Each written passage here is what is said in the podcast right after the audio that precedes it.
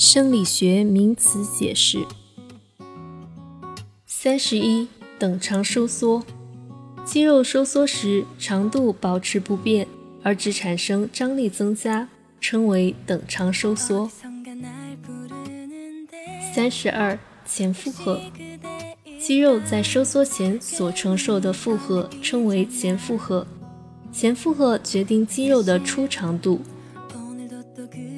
三十三。后负荷，在肌肉开始收缩时才能遇到的负荷和阻力，称为后负荷。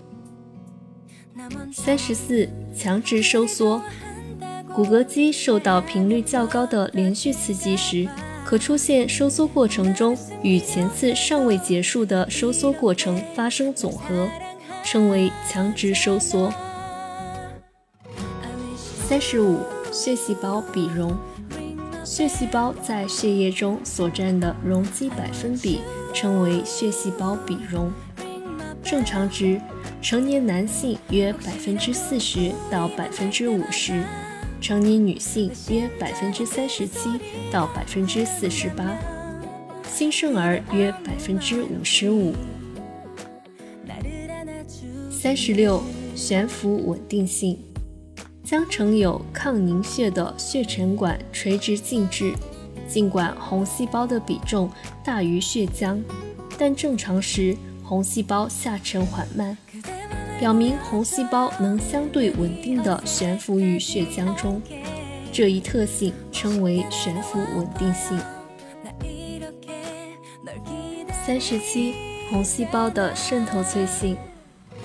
红细胞在低渗溶液中。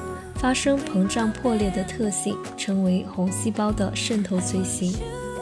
红细胞渗透脆性越大，表示其对低渗溶液的抵抗力越小，反之亦反。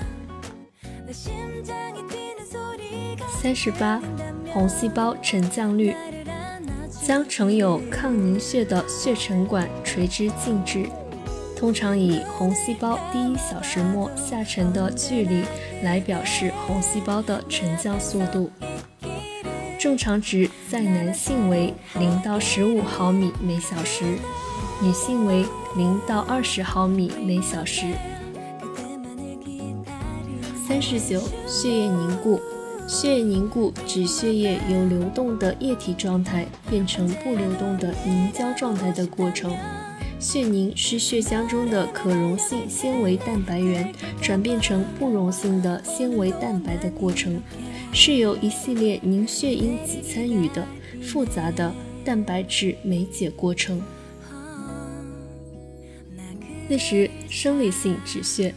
小血管破裂后，血液将从血管流出，几分钟内会自行停止，这种现象称为生理性止血。